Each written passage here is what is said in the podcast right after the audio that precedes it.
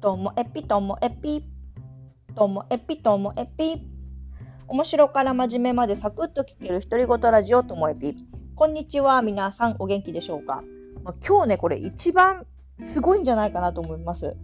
だいたいこうともエピって貯めて撮ってるはずなんですけども今実はもうアップする前の日の夜中11時半に撮ってます。私ねともエピを収録するのはまあ、午後7時か8時までって決めてるんですけど 今日はいろいろありましてもうこんな寸前なの初めてなんですよね。はい明日ねまとめてまあ撮る予定もありますので今日は1本だけ撮りたいと思っております。何の話しようかなと思ったんだけどやっぱりねもうみんなはいっぱい聞き慣れてしまったかもしれませんけども私もワクチン2回目接種が完了しましてそのね副反応とかそこにまつわるお話ができたらなと思ってます。えっと、私の町では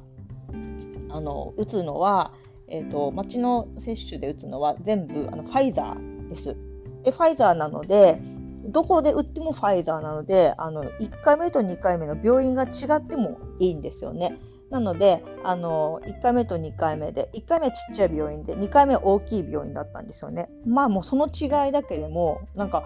2回目はね血液血圧？血圧も測りましたしなんかあの待合のところもなんだろうこう一つのルートになっててここであれ終わったらそれしてあっち行ってこっち行ってっていう全部専用のスペースが決まっていました。で、えっと、打ったのが、えー、22日の午後3時に打ちましてその日はね全然熱は上がらないけどまあ打った直後からなんかね喉の奥がすごく乾く感じがして水をめちゃめちゃ飲んでました。そしてでも体は大丈夫なんだけどでもま疲れた感じはありました。であのオンラインサロンの仲間と遊んだりしてたんですけどもみんなもねいや副反応は24時間過ぎてからだよなんて話してたんですけど本当その通りでしたまあ、次の日午前中、まあ、祝日だったんですけど会議などもありまして夕方本当ね4時5時になってきたらなんか違うなっていう感じになってで、えーと、実際6時7時になってきたら熱が上がってきてるのが分かりました自分でも。で何度かまめにねどれぐらいまで体温上がるのかも気になっていたので測っていたら自分が測った中では最高の体温は37度8分まで上がりました。38度超えなかったので私薬も飲まなかったんですよね結局飲まずにでそこのピークの後はなんか本当に風邪の時みたいにねめちゃめちゃ汗もかいて次の朝にはすっかり熱は下がってました多分ねその23日その2日目だけで1日ね3リットルぐらいね水飲んだんじゃないかなって思います。なんかトイレにもめっちゃ行きましたけどもやっぱり水分取った方がいいって言ってましたけどそれより何よりも喉乾いちゃうんで私の場合はね。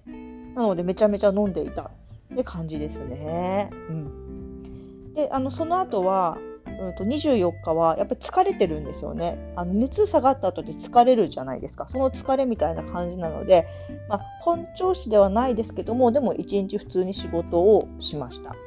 はい。でも、あの、25日から全くあの普通になりましたね。で、その間、その、よくね、予防接種の後どうなるかわからないから、まあ、夜ご飯の支度とか、あと、お風呂入ってから行った方がいいとかいろいろ聞いてましたので1回目の時もそうだったんですけどもはいあのシャワーを入ってきました。で今回はうんと夜ご飯の肉を焼いてから行ったので接種したその当日は息子はそれを食べてくれたんですけども2日目ねどうなるかなと思ったんだけどもたまたま買ってあった豚肉のひき肉と、えっと、鮭がありまして、これはどうにかして今日明日で食べなきゃいけないし、ひき肉先の方がいいかななんて言ったら、息子は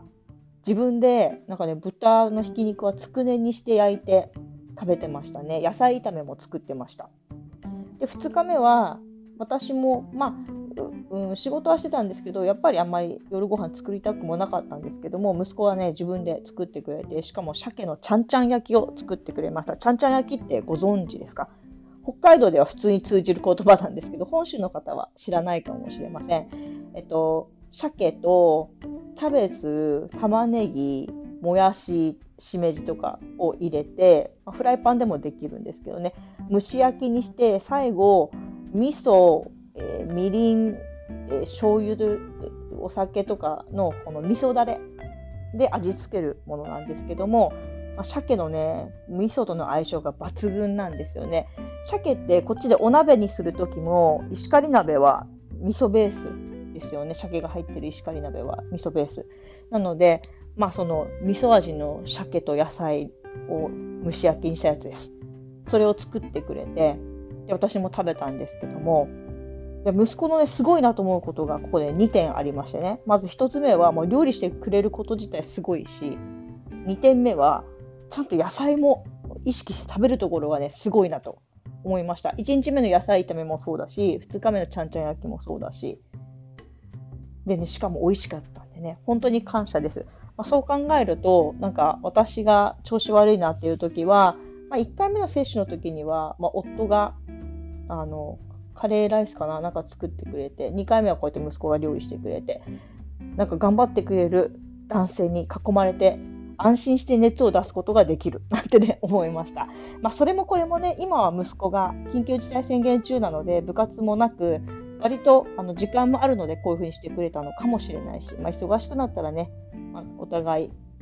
あのコンビニとかのご飯になってもしょうがないのかなとは思うのかもしれませんが、まあ、なんとなく予防接種幸せな予防接種だったななんて思っております。今日も最後までお聴きいただきましてありがとうございました。さようなら。